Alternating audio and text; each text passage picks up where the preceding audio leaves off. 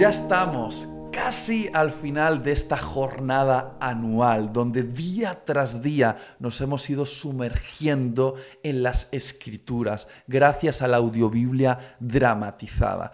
Qué preciosa experiencia es escuchar la voz de Dios a través de esta audiobiblia tan inmersiva que nos lleva a experimentar de una manera más tangible lo que podemos leer en el texto bíblico. Hoy vamos a comenzar nuestra lectura en uno de mis salmos preferidos, el Salmo 19, donde se exalta la grandeza de Dios revelada en su creación. Después iremos a un libro que siempre me rasga el corazón, que es el libro del profeta Oseas, capítulos 12, 13 y 14. Allí vamos a seguir sumergiéndonos en esa historia donde el pueblo de Dios es infiel a Dios, pero Dios como un amante permanece fiel hasta el final y habla acerca de su deseo de redimir a su pueblo y aunque haya sido infiel, volverlo a traer de vuelta a él. Y finalmente terminaremos la lectura en Primera de Juan, capítulo 2, donde el apóstol nos va a desafiar a entender que toda la ley se cumple en este gran mandamiento pronunciado por Jesús. Ama a tu prójimo como a ti mismo. Es un desafío a descubrir que Dios es el que nos ha amado primero y cómo ese amor nos impulsa a amar a los demás como Cristo nos amó. Espero que disfrutes esta lectura y por favor no olvides compartir la audiobiblia dramatizada con tus familiares, amigos y vecinos. Comparte esta aplicación con otros para que puedan sumergirse en las escrituras y al igual que tú, escuchar la voz de Dios hablando. El libro de Salmos, capítulo 19. Los cielos proclaman la gloria de Dios y el firmamento despliega la destreza de sus manos. Día tras día no cesan de hablar, noche tras noche lo dan a conocer. Hablan sin sonidos ni palabras, su voz jamás se oye, sin embargo su mensaje se ha difundido por toda la tierra y sus palabras por todo el mundo. Dios preparó un hogar para el sol en los cielos y éste irrumpe como un novio radiante luego de su boda. Se alegra como un gran atleta ansioso por correr la carrera. El sol sale de un extremo de los cielos y sigue su curso hasta llegar al otro extremo. Nada puede ocultarse de su calor. Las enseñanzas del Señor son perfectas, reavivan el alma los decretos del Señor son confiables, hacen sabio al sencillo. Los mandamientos del Señor son rectos, traen alegría al corazón. Los mandatos del Señor son claros, dan buena percepción para vivir. La reverencia al Señor es pura, permanece para siempre. Las leyes del Señor son verdaderas, cada una de ellas es imparcial. Son más deseables que el oro, incluso que el oro más puro. Son más dulces que la miel, incluso que la miel que gotea del panal. Sirven de advertencia para tu siervo, una gran recompensa para quienes las obedecen. ¿Cómo puedo conocer todos los pecados escondidos en mi corazón? Límpiame de estas faltas ocultas. Libra a tu siervo de pecar intencionalmente. No permitas que estos pecados me controlen. Entonces estaré libre de culpa y seré inocente de grandes pecados. Que las palabras de mi boca y la meditación de mi corazón sean de tu agrado, oh Señor mi roca y mi redentor.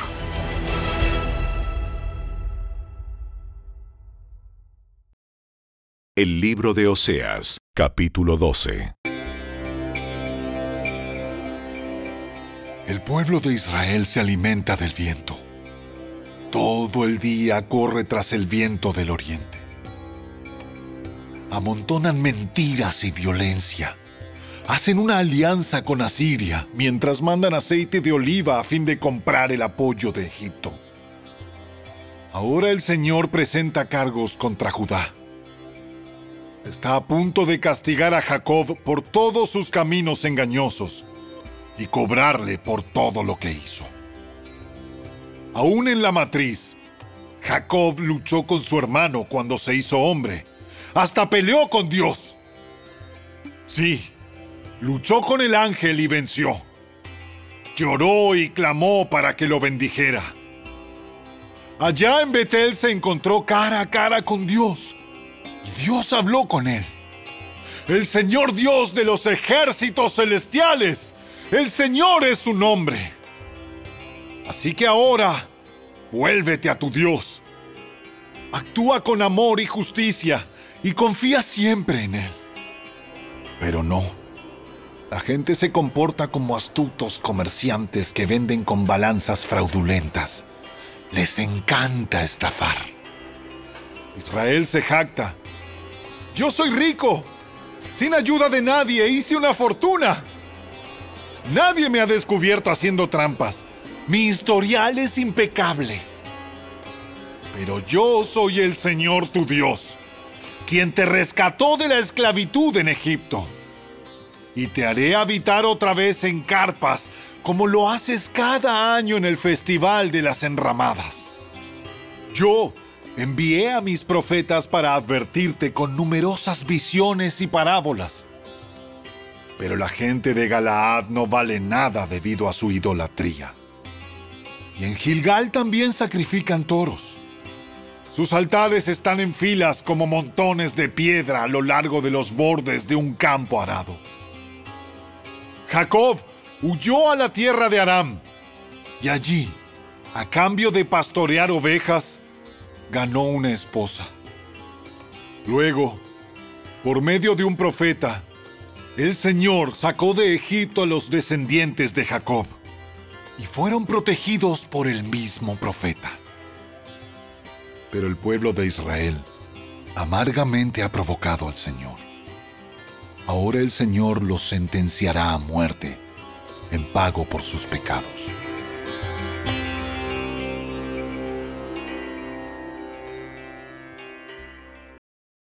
El libro de Oseas, capítulo 13. Cuando hablaba la tribu de Efraín, el pueblo temblaba de miedo, porque esa tribu era importante en Israel. Pero la gente de Efraín pecó al rendir culto a Baal, y así selló su destrucción. Ahora siguen pecando, haciendo ídolos de plata, imágenes hábilmente formadas por manos humanas. Ofrézcanles sacrificios, gritan, y besen a ídolos que tienen forma de becerros. Por lo tanto, desaparecerán como la neblina de la mañana, como el rocío bajo el sol del amanecer, como paja llevada por el viento y como el humo de una chimenea. He sido el Señor tu Dios desde que te saqué de Egipto. No debes reconocer a ningún otro Dios aparte de mí, porque no hay otro Salvador. Yo te cuidé en el desierto en esa tierra árida y sedienta. Pero una vez que comiste y quedaste satisfecho, te volviste orgulloso y te olvidaste de mí. Entonces ahora yo te atacaré como un león, como un leopardo que acecha en el camino. Como una osa a quien le robaron sus cachorros, arrancaré tu corazón te devoraré como una leona hambrienta y te destrozaré como un animal salvaje. Estás a punto de ser destruido, oh Israel. Sí, por mí, el único que te ayuda. Ahora, ¿dónde está tu rey? Que Él te salve. ¿Dónde están los líderes de la tierra? el rey y los funcionarios que me exigiste. En mi enojo te di reyes y en mi furia te los quité. La culpa de Efraín ha sido reunida y su pecado almacenado para el castigo. El sufrimiento ha llegado al pueblo como dolores de parto, pero son como un bebé que se resiste a nacer. El momento de nacer ha llegado, pero siguen en la matriz. ¿Debo rescatarlos de la tumba? ¿Debo redimirlos de la muerte? Oh muerte, a salir tus horrores. Tumba, desata tus plagas. Ya no les tendré compasión. Efraín era el más productivo de sus hermanos, pero el viento del oriente, una ráfaga del Señor, se levantará en el desierto. Todos sus manantiales se secarán y todos sus pozos desaparecerán. Todo lo valioso que poseen será saqueado y se lo llevarán. El pueblo de Samaria debe sufrir las consecuencias de su culpa porque se rebeló contra su Dios. Un ejército invasor los matará. A sus niños los estrellarán contra el suelo hasta matarlos. Y a las embarazadas las abrirán con espadas.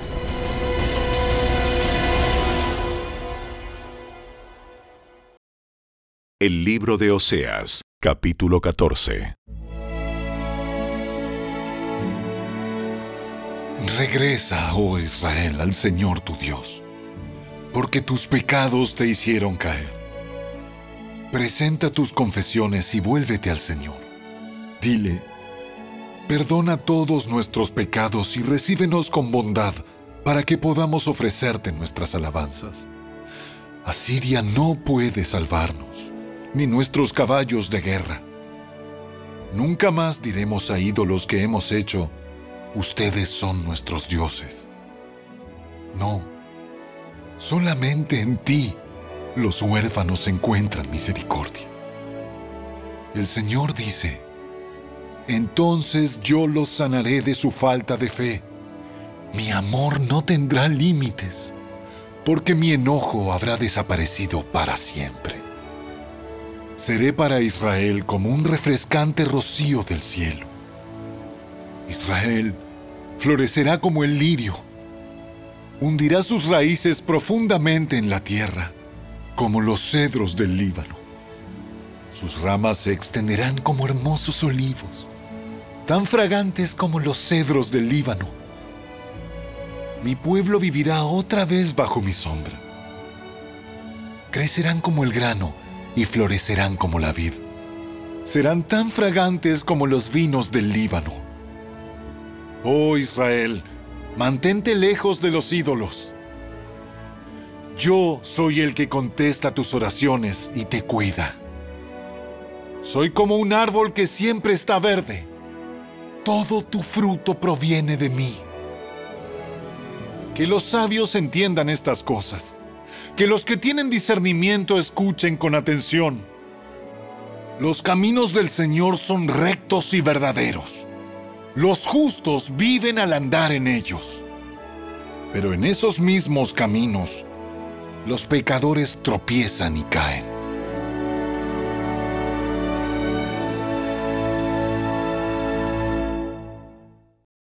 La primera carta de Juan, capítulo 2. Mis queridos hijos, les escribo estas cosas para que no pequen. Pero si alguno peca, tenemos un abogado que defiende nuestro caso ante el Padre. Es Jesucristo, el que es verdaderamente justo.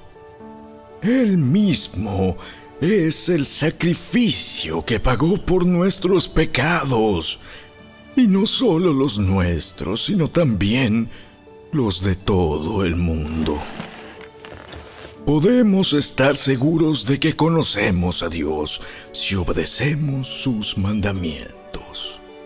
Si alguien afirma, yo conozco a Dios, pero no obedece los mandamientos de Dios, es un mentiroso y no vive en la verdad.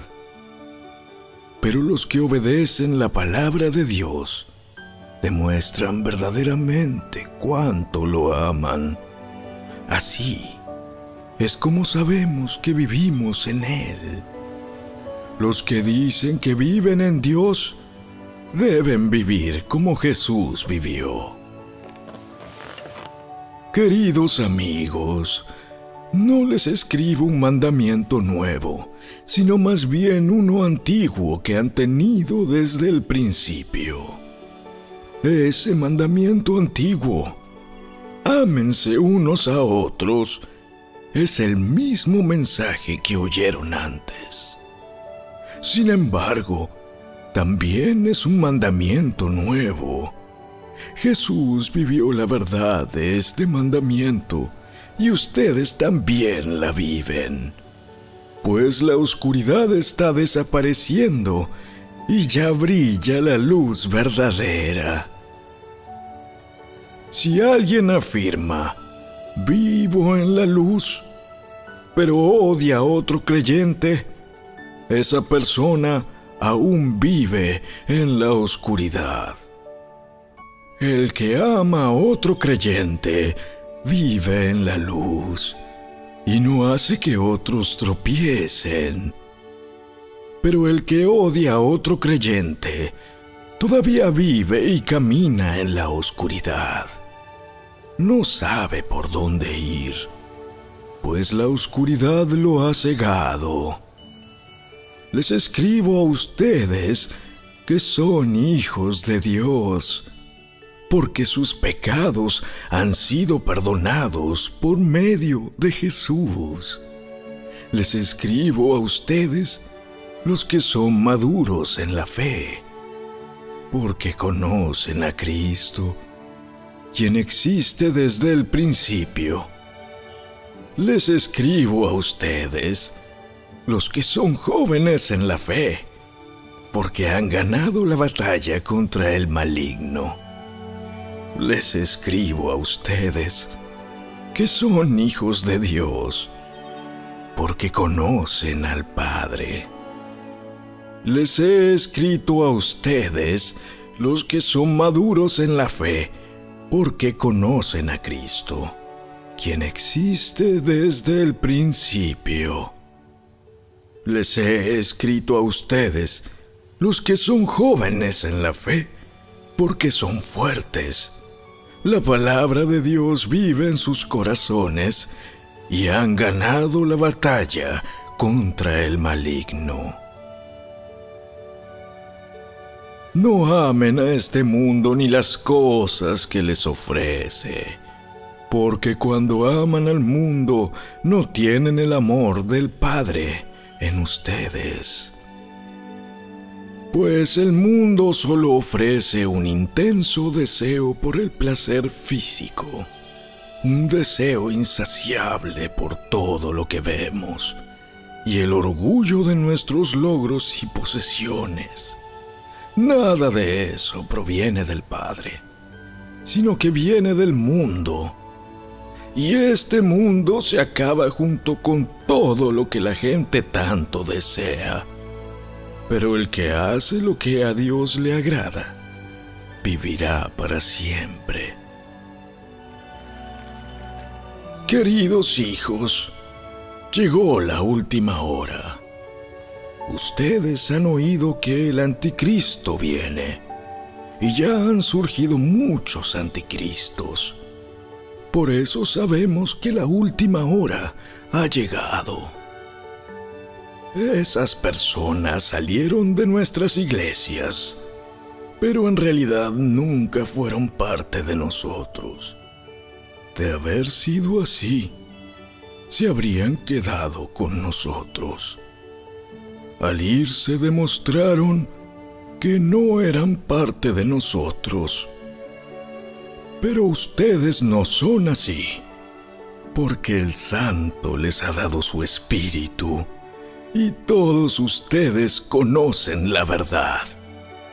Así que les escribo no porque no conozcan la verdad, sino porque conocen la diferencia entre la verdad y la mentira. ¿Y quién es un mentiroso? El que dice que Jesús no es el Cristo. El que niega al Padre y al Hijo es un anticristo. El que niega al Hijo tampoco tiene al Padre, pero el que confiesa al Hijo tiene al Padre también. Por lo tanto, ustedes deben seguir fieles a lo que se les ha enseñado desde el principio. Si lo hacen, permanecerán en comunión con el Hijo y con el Padre. Y en esta comunión disfrutamos de la vida eterna que Él nos prometió. Les escribo estas cosas para advertirles acerca de los que quieren apartarlos del camino. Ustedes han recibido al Espíritu Santo y Él vive dentro de cada uno de ustedes. Así que no necesitan que nadie les enseñe lo que es la verdad. Pues el Espíritu les enseña todo lo que necesitan saber. Y lo que Él enseña es verdad, no mentira. Así que tal como Él les ha enseñado, permanezcan en comunión con Cristo.